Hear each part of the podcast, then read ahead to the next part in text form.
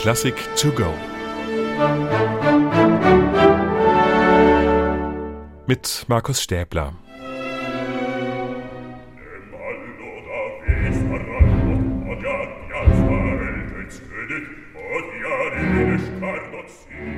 Die Figur des Herzog Blaubart gehört zu den übelsten Gestalten der Literaturgeschichte.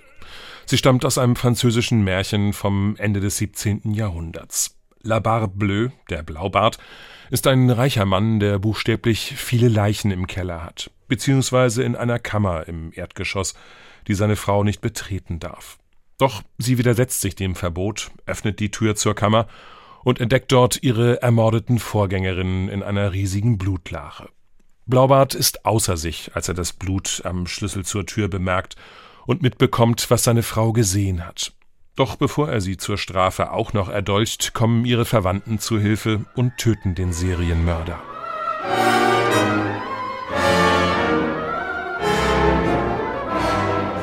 Die grausame Geschichte über männliche Gewalt, den Reiz des Verbotenen und persönliche Geheimnisse erlebt um 1900 ein Comeback. In einer Zeit, als Sigmund Freud und andere Seelenforscher die psychischen Abgründe des Menschen durchleuchten, interessieren sich auch die Kulturschaffenden verstärkt für den Stoff.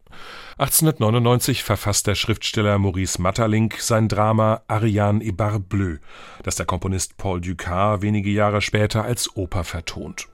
Und ebenfalls inspiriert von Maeterlinck veröffentlicht der ungarische Autor Bela Bolosch 1910 sein Theaterstück Die Burg des blaubärtigen Herzogs. Dieses Theaterstück macht Bela Bartok zur Grundlage seiner einzigen Oper, Herzog Blaubartsburg, die er innerhalb von nur sechs Monaten des Jahres 1911 komponiert. Das Stück verwandelt den Märchenstoff in ein dichtes psychologisches Drama. Darin wird die Burg zur Metapher für das eingemauerte emotionale Innenleben des Mannes. Blaubarts Burg ist kein realer steinerner Bau, hat der Autor Bela Bolosch betont. Sie ist seine Seele.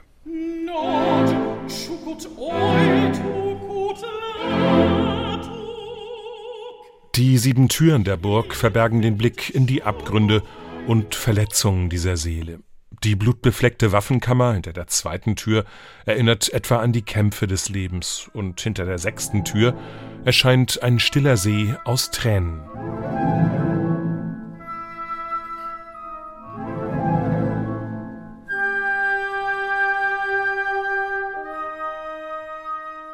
Blaubart hat seine Frau Judith eindringlich davor gewarnt, auch die sechste und danach die siebte und letzte Tür zu öffnen. Aber sie besteht darauf, sie möchte ihn als Ganzes kennen, mit all seinen dunklen Geheimnissen.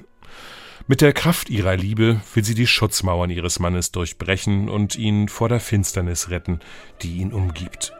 So wird aus der Märchenerzählung eine düstere Erlösungsgeschichte.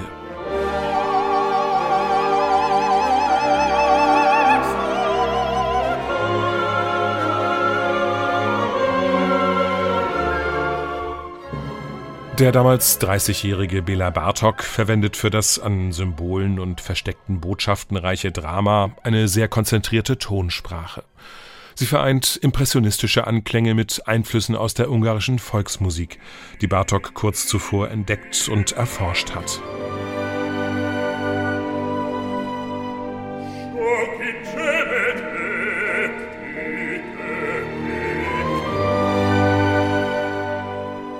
Die Farben sind sparsam dosiert. Der Komponist setzt nur hier und da gleißende Akzente und hält den Klang eher bedeckt.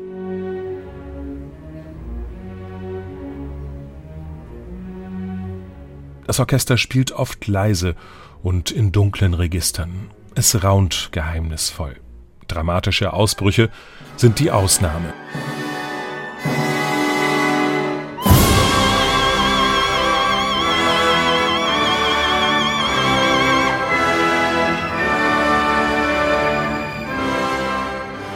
In den Blechbläserakkorden halt noch ein bisschen von der majestätischen Pracht aus Wagners Ring des Nibelungen nach. Auch da spielt ja eine Burg eine zentrale Rolle. Aber über weite Strecken schlägt Bartok eine ganz andere Richtung ein. Die Oper ist beinahe kammermusikalisch angelegt.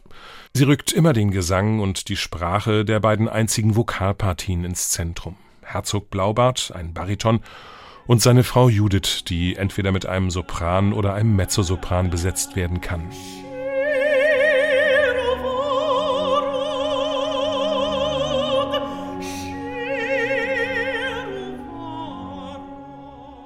Bela Bartok hat den Text im ungarischen Original vertont. Das ist für Sängerinnen und Sänger, die keine Muttersprachler sind, eine riesige Herausforderung. Trotzdem hat sich das rund einstündige Werk international durchgesetzt. Mit seiner ganz eigenen Klangsprache und der sehr reduzierten, aber vielschichtigen Handlung zählt Herzog Blaubartsburg zu den wichtigsten Opern des 20. Jahrhunderts. Eine digitale Werkeinführung des Norddeutschen Rundfunks.